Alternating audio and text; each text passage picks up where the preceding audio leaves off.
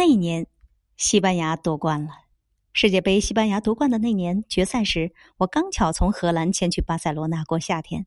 小镇里人们聚在中心广场上，中间摆满了桌椅，供大家喝着啤酒聊天边上则是巨大的电视屏幕，这温馨景象颇似旧日的露天电影棚。每当西班牙队进球的时候，我居然会听见一阵嘘声。起初以为听错了，但后来又发现荷兰队每次进攻都有阵阵掌声响起。怎么可能有人不支持西班牙队呢？带着强烈好奇心，我悄悄的问一旁的他。他告诉我，这里的加泰罗尼亚独立分子因为不支持西班牙国家队，所以就站在荷兰队那一边，以表明政治立场。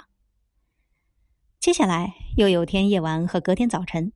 当我走在凯旋门边面前走来一长串游行示威队伍，其中有老人、小孩，还有年轻人。有的小孩骑在父亲的肩膀上，双手握拳，唱着加泰罗尼亚当地的国歌。